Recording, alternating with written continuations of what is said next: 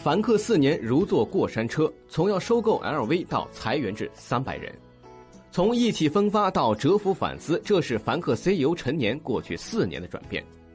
我希望将来能把 LV 收购了。这是二零一一年三月，陈年在接受《时代周刊》记者专访时说出一句当时让整个行业震惊的话。但到了二零一五年三月，陈年发出这样的反思。二零一一年，凡客最热闹时，公司里有一点三万多人，光总裁级的领导就有三四十位。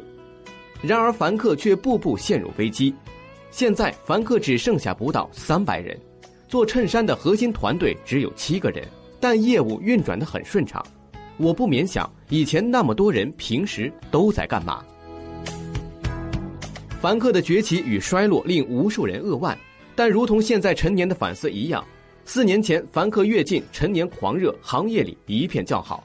谁会预料到凡客如坐过山车一般的跌宕起伏？也没有人想到，就算有雷军的加持，雷军陈年两人在办公室喝酒到天亮的痛定思痛，也未能让凡客免于大厦将倾。